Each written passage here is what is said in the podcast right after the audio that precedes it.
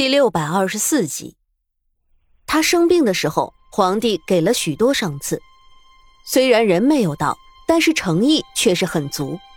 资贵人知道苏月心至今还没有侍寝，但就是因为知道，所以他才更加的生气。一个没有侍寝的人都可以得到皇帝的重视，为什么自己不行？难道就因为自己的身体上有了那些难看的疤痕吗？呵呵。是啊，不过丽嫔娘娘的经历也是传奇，我这种寻常女子还是比不得的。资贵人也不再客气，听到资贵人这么说，苏月心就觉得胸口又开始隐隐的作痛了。她不想提起沈炼，就怕控制不住自己的情绪，可是他们却偏偏不让她好过，总是在她面前找死。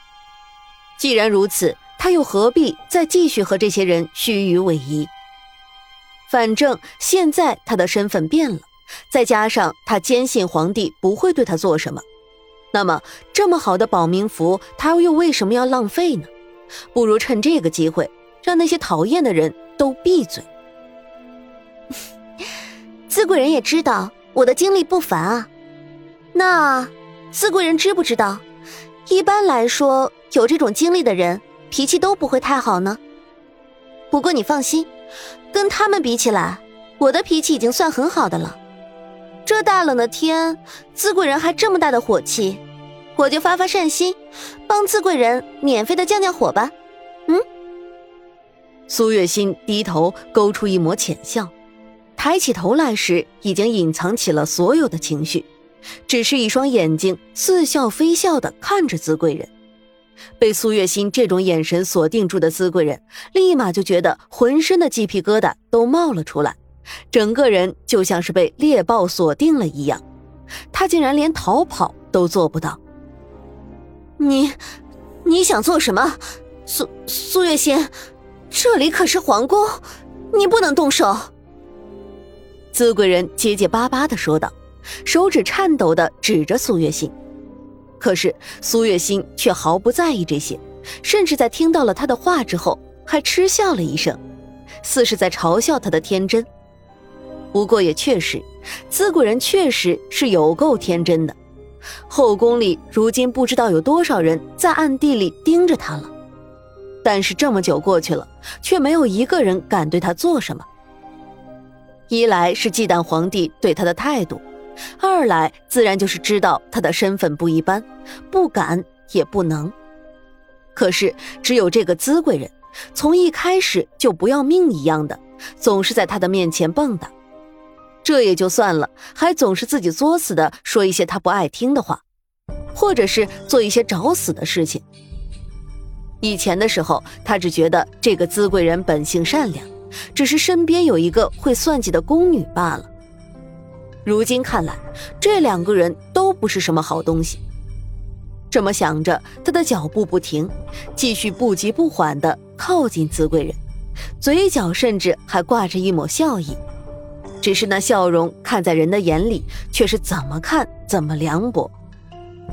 姐姐，纯贵人有些着急地拉了苏月心一下，她不知道苏月心要做什么，但她也害怕苏月心会做出什么疯狂的事情。到时候惹怒了皇帝就不好了。放心吧，不会有事的。苏月心低声对他说道，然后扶开了他的手。苏月心本人都这么说了，纯贵人再担忧也没有办法阻止了，只能眼睁睁的看着苏月心一步一步的靠近资贵人。你，你别过来啊！你再过来，我我可我可就喊人了。资贵人这下是真的害怕了，忐忑的说道：“哼，资贵人，说你天真，你还真是一点都不假。啊。今天是中秋晚宴，我们两个又是皇上的后妃，我们两个闹出什么事情，面子上不好看的可是皇上，让皇上丢了面子，你觉得他会不会生气呢？不过我身份不一般。”想必皇上应该不会对我做什么，到时候就有劳资贵人帮我背锅啦。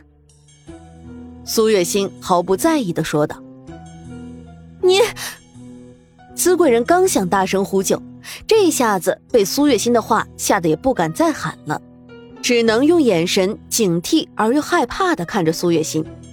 苏月心走进资贵人，靠在他的耳边，状似亲昵的在他耳边说道：“姿贵人，这里的冰湖这么漂亮，我听闻姿贵人是会游泳的，不如下去游两圈怎么样？正好锻炼身体。”下火的目的都能达到了。什么？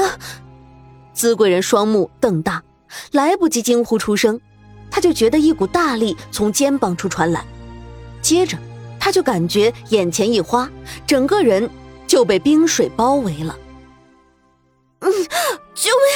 救命！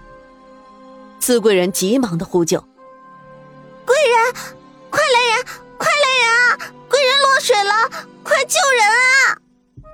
琉璃也愣了，他只看到苏月心靠近资贵人说了两句话，接着资贵人就落水了。反应过来，立马高声呼救。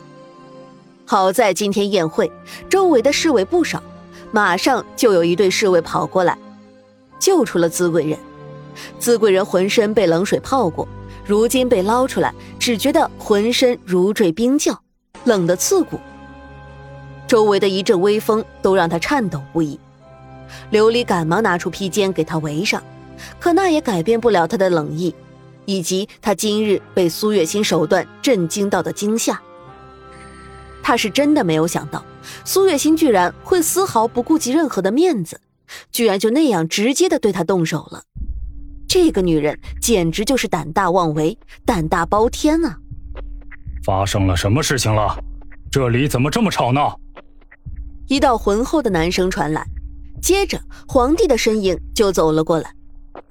原来这里的动静不小，本来宴会此刻还没有开始，但今天因为苏月心也会到场，皇帝就想提前过来看一看那个女人有没有遵守约定出席宴会，却没有想到刚刚靠近宴会场地，就听到了一阵惊呼声，以及接下来的求救声。